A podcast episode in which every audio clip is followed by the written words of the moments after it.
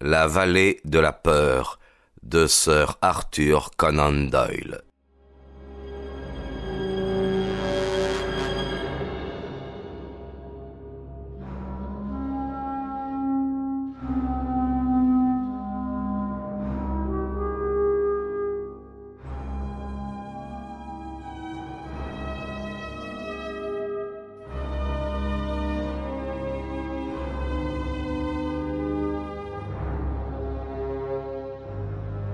Savez-vous ce que cela signifie?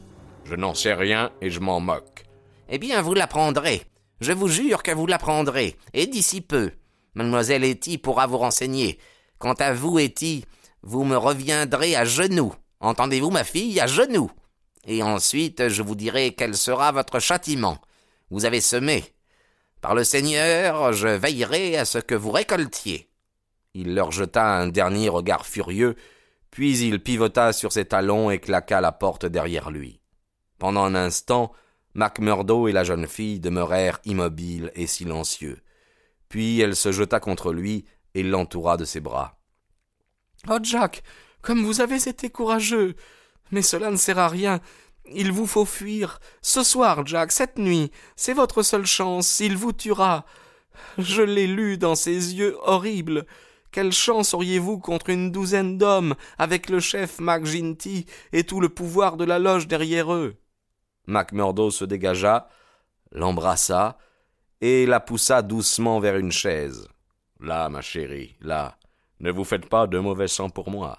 Je suis aussi un homme libre. Je l'ai dit à votre père. Je ne vaux peut-être pas mieux que les autres. Ne me prenez pas pour un saint. Ne me détestez pas, moi aussi, maintenant que je vous ai tout dit Vous détestez, Jack? Tant que je vivrai, je ne pourrai pas vous détester. On m'a dit d'ailleurs qu'il n'y avait aucun mal à être un homme libre. Pourquoi donc vous blâmerais-je Mais puisque vous êtes un homme libre, Jack, pourquoi ne pas vous rendre à la loge et gagner l'amitié de McGinty Dépêchez-vous, Jack. Parlez-lui le premier, sinon la meute se déchaînera contre vous. J'avais la même idée, dit Macmurdo. J'y vais tout de suite pour tout arranger. Vous pourrez dire à votre père que je coucherai ici ce soir et que demain j'aurai trouvé une autre chambre. Le bar du cabaret de McGinty regorgeait de la foule des habitués qui groupaient les bas-fonds de la ville. L'homme était populaire. Ses façons joviales lui servaient de masque. Cependant, la peur qu'il inspirait non seulement à Vermissa, mais sur les cinquante kilomètres de la vallée et sur l'autre versant des montagnes, aurait suffi à remplir son bar. Personne, en effet, ne pouvait s'offrir le luxe de négliger sa bienveillance. En plus de ses pouvoirs occultes que de la vie unanime il exerçait sans la moindre pitié, McGinty était un personnage public. Il avait été élu conseiller municipal et commissaire pour les routes par les votes des bandits et des brutes qui en échange espéraient recevoir des faveurs. Les impôts et les contributions étaient énormes, les travaux publics notoirement délaissés, les comptes rendus devant des auditeurs corrompus. Le bon citoyen se voyait contraint de se soumettre au chantage public et à se taire, de crainte qu'il ne lui arrive à pis. Voilà pourquoi, d'année en année, les épingles de cravate en diamant du patron McGinty devinrent de plus en plus voyantes, ses chaînes d'or augmentèrent de poids, et son cabaret prit de l'extension au point qu'il menaçait d'absorber tout un côté de la place du marché. Macmurdo poussa la porte du cabaret et se fraya son chemin parmi la cohue, dans une atmosphère souillée de fumée de tabac et de relents d'alcool. La salle était très éclairée, D'immenses glaces dorées sur chaque mur réfléchissaient et multipliaient cette débauche de lumière.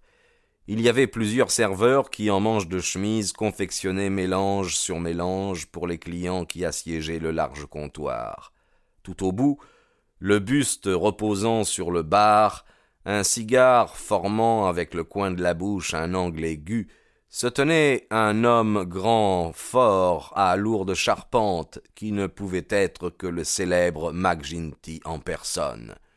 Il avait une crinière noire qui lui retombait sur le col, une barbe qui lui mangeait les joues, le teint bistré d'un Italien, des yeux fixes et noirs qui, louchant légèrement, étaient effrayants à affronter. Tout le reste, un corps bien proportionné, des traits fins, des manières franches, convenait parfaitement à la jovialité et au bon garçonnisme qui l'affectait.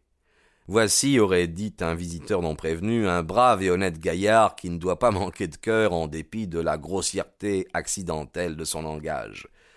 Mais lorsque ses yeux fixes, noirs, profonds, implacables, se braquaient sur son interlocuteur, celui-ci commençait à frissonner, à sentir qu'il se trouvait en face d'un véritable génie du mal, que rendaient mille fois plus dangereux la force, le courage et la ruse qui l'habitaient. Après avoir bien observé son homme, Macmurdo joua des coudes avec son insouciance coutumière, et il écarta le petit groupe de courtisans qui, rassemblés autour du patron, riaient aux éclats de ses moindres plaisanteries. Les yeux hardis du jeune étranger fixèrent avec impavidité les yeux noirs qui le dévisageaient d'un regard pénétrant. Dites donc, jeune homme, votre tête ne me rappelle rien. Je suis nouveau ici, monsieur McGinty. Pas assez nouveau tout de même euh, pour ne pas appeler par son titre un homme comme il faut. C'est le conseiller McGinty, jeune homme, expliqua quelqu'un du groupe. Désolé, conseiller. Je ne connais pas encore les habitudes de l'endroit, mais on m'avait conseillé de vous voir. Eh bien, vous me voyez, vous me voyez tout entier. Que pensez-vous de moi? C'est bien tôt pour le dire, mais si votre cœur est aussi large que votre corps, et votre âme aussi belle que votre figure, je m'en contenterai, répondit Macmurdo. Sapristi! En voilà un qui a une langue irlandaise dans la bouche! s'écria le tenancier en se demandant s'il devait plaisanter avec cet audacieux visiteur ou se cantonner dans la dignité. Ainsi vous consentez à vous déclarer satisfait de mon physique. Sûr. Et on vous avait dit de passer me voir? Oui. Qui? Le frère Scanlan de la loge 341 de Vermissa. Je bois à votre santé, conseiller, et à notre meilleure connaissance. Il porta à ses lèvres un verre qui lui avait été servi, et il leva le petit doigt en buvant. McGinty, qui le surveillait attentivement, arqua ses gros sourcils noirs. Ah, c'est comme ça, fit-il. Il faudra que j'examine votre cas d'un peu plus près, monsieur. Monsieur Macmurdo. D'un peu plus près, monsieur Macmurdo, car ici, euh, on ne croit pas les gens sur parole. Passez un instant derrière le bar. Il y avait là une petite salle avec des tonneaux alignés contre les murs. McGinty referma soigneusement la porte, puis s'assit sur un tonneau. Tout en mordant son cigare, il examinait son compagnon de ses yeux inquiétants. Deux minutes s'écoulèrent ainsi. Macmurdo supporta cette inspection avec bonne humeur. Il avait une main dans la poche de sa veste, l'autre tortillait sa moustache brune. Tout à coup, McGinty se pencha et exhiba un gros revolver qui avait l'air méchant. Regardez cela, mon bonhomme, dit-il. Si je pensais que vous vouliez nous jouer un tour, voilà qui vous expédierait sans délai dans l'autre monde. C'est bien curieusement accueillir un frère étranger, répondit Macmurdo non sans dignité quand on est le chef de corps d'une loge d'hommes libres. Voilà justement ce que vous allez me prouver, dit McGinty. Et si vous ne le prouvez pas, que Dieu vous aide. Où avez-vous été initié? Loge 29, Chicago. Quand? Le 24 juin 1872. Chef de corps? James H. Scott. Qui était le responsable de votre district? Bartholomew Wilson. Hum. Vous vous en tirez pas mal euh, jusqu'ici. Que faites-vous à Vermissa? Je travaille comme vous, mais dans un emploi moins rémunérateur. Ah. Vous avez la réplique facile. Oui, j'ai toujours eu la langue prompte. Et dans l'action, êtes-vous prompte? J'en avais la réputation parmi ceux qui me connaissaient bien. Eh bien, nous vous mettrons peut-être à l'épreuve plutôt que vous le pensez. Avez-vous entendu parler de notre loge? On m'a dit qu'il fallait être un homme pour faire un frère. C'est vrai, monsieur Macmurdo. Pourquoi avez-vous quitté Chicago? Que je sois pendu si je vous le dis.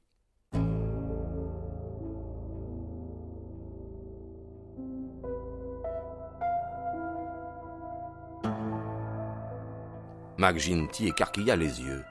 Il n'avait pas l'habitude d'entendre de telles réponses. Celle-là l'amusa. Pourquoi vous ne voulez pas me le dire? Parce qu'un frère n'a pas le droit de mentir à un autre frère. Donc euh, la vérité n'est pas assez bonne pour être dite. Prenez-le ainsi si vous voulez. Écoutez, jeune homme, vous ne pouvez pas espérer que moi, chef de corps, j'introduise dans la loge quelqu'un dont je ne connaîtrai pas le passé. Macmurdo parut embarrassé. Puis il tira de sa poche intérieure une vieille coupure de journal. Vous ne moucharderez pas demanda-t-il. Je vais vous casser la figure si vous me parlez sur ce ton, s'emporta McGinty. Vous avez raison, conseiller, murmura humblement Macmurdo. Je vous fais mes excuses. J'ai parlé sans réfléchir. Je sais qu'entre vos mains je suis en sécurité. Regardez cette coupure de presse. McGinty parcourut des yeux le compte-rendu du meurtre d'un certain Jonas Pinto au bar du lac, dans la rue du marché à Chicago, pendant la nuit de janvier 1874. Un boulot que vous avez fait? interrogea-t-il en rendant le journal. McMurdo répondit par un signe de tête affirmatif. Et pourquoi l'avez-vous descendu? J'ai des l'oncle Sam à faire des dollars. Peut-être les miens n'étaient-ils pas d'un or aussi pur que les siens, mais ils avaient l'air aussi bons, et ils coûtaient moins cher à fabriquer. Ce Pinto m'aidait à mettre les dollars en circulation. Un jour, il a raconté qu'il me dénoncerait. Il l'a peut-être fait. Je n'ai pas attendu d'en avoir la preuve. Je l'ai descendu, et je suis parti pour le pays du charbon. Pourquoi le pays du charbon? Parce que j'avais lu dans les journaux qu'on n'était pas trop difficile par là. McGinty se mit à rire. Ah, ah, ah, vous avez d'abord été un faux monnayeur, et puis euh, un tueur, et euh, vous êtes euh, venu ici parce que vous pensiez qu'on vous accueillerait bien. C'est à peu près cela, répondit McMurdo. Eh bien, vous irez loin. Dites, pouvez-vous encore fabriquer des dollars? McMurdo en tira une demi-douzaine de sa poche. Ceux-ci ne sont jamais passés à la frappe de Washington dit-il. Sans blague McGinty les plaça devant la lumière. Il les tenait dans son énorme main aussi poilue que la patte d'un gorille. Je ne vois pas de différence, sapristi, mais dites donc, euh, vous serez un frère puissamment utile. Nous pouvons accepter chez nous deux ou trois mauvais garçons, ami Macmurdo, car il y a des occasions où nous sommes obligés de nous défendre.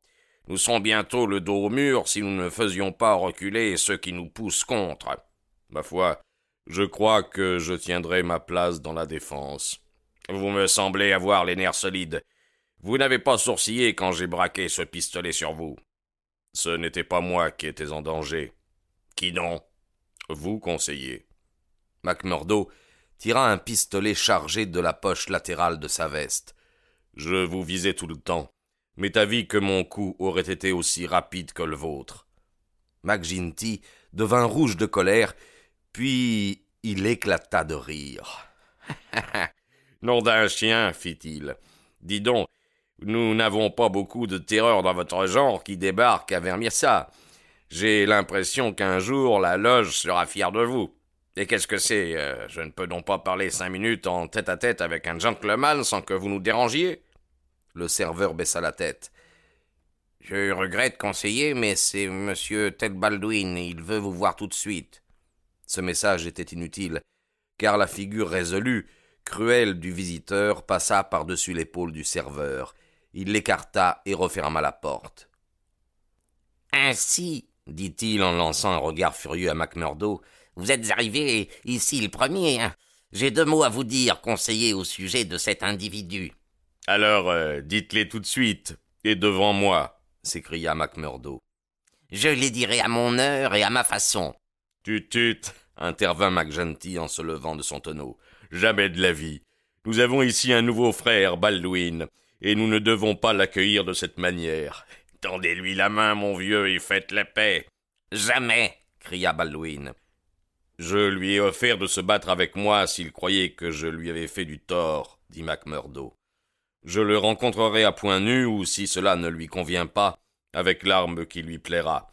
Maintenant, je vous laisse le soin conseiller de nous départager comme un chef de corps doit le faire. Et qui est-il donc entre vous? Une jeune demoiselle. Elle est libre de son choix, je pense. L'est-elle? s'écria Baldwin. Puisqu'il s'agit de deux frères de la loge, elle est libre, déclara le chef. Oh, telle est votre loi, peut-être? Oui, telle est ma loi, Ted Baldwin, répondit McGenty en le regardant méchamment. Est-ce vous qui vous y opposeriez? Vous rejetteriez quelqu'un qui depuis cinq ans se tient à vos côtés en faveur d'un homme que vous n'avez jamais vu de votre vie. Vous n'êtes pas chef de corps pour l'éternité, Jack McGenty, et par Dieu au prochain vote. Le conseiller bondit comme un tigre. Il referma ses mains autour du cou de l'autre et le renversa par-dessus l'un des tonneaux. Fou de rage, il l'aurait égorgé si MacMurdo n'était intervenu. Du calme, conseiller, pour l'amour du ciel, lâchez-le, cria-t-il. Il le tira en arrière. McGenty desserra son étreinte. Baldwin, dompté et secoué, cherchant à reprendre son souffle, tremblant de tous ses membres, était la vivante image de l'homme qui revient des frontières de la mort. Il s'assit sur le tonneau d'où il avait été basculé.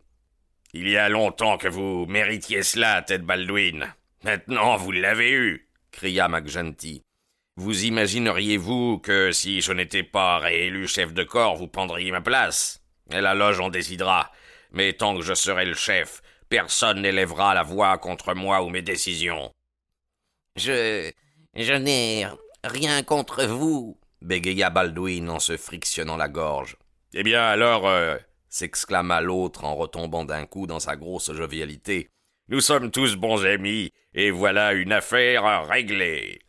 Il prit dans un casier une bouteille de champagne et en fit sauter le bouchon.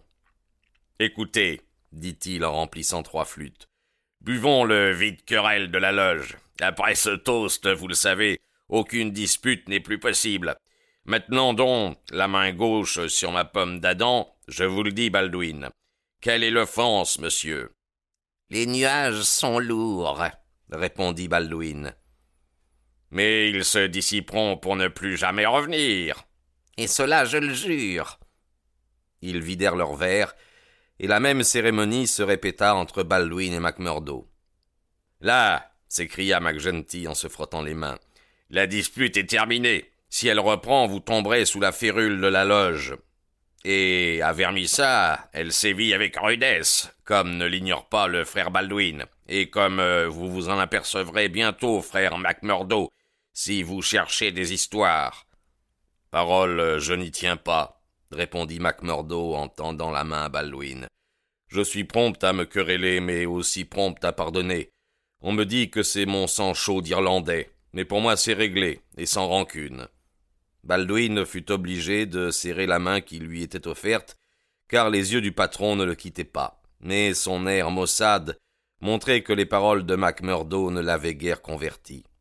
MacGenty les prit tous les deux par les épaules. Ah, ah, ah, ah ces femmes, ces femmes, soupira-t-il. Dire que le même jupon oppose l'un à l'autre deux de mes garçons. C'est un mauvais coup du diable. Après tout, cette question échappe à la compétence d'un chef de corps. Que le Seigneur en soit loué. Nous en avons assez sur les bras sans les femmes. Frère MacMurdo, vous serez affilié à la loge 341. Nous avons nos habitudes et des méthodes qui ne sont pas celles de Chicago. Nous nous réunissons le samedi soir. Si vous venez, vous serez pour toujours un affranchi dans la vallée de Vermissa.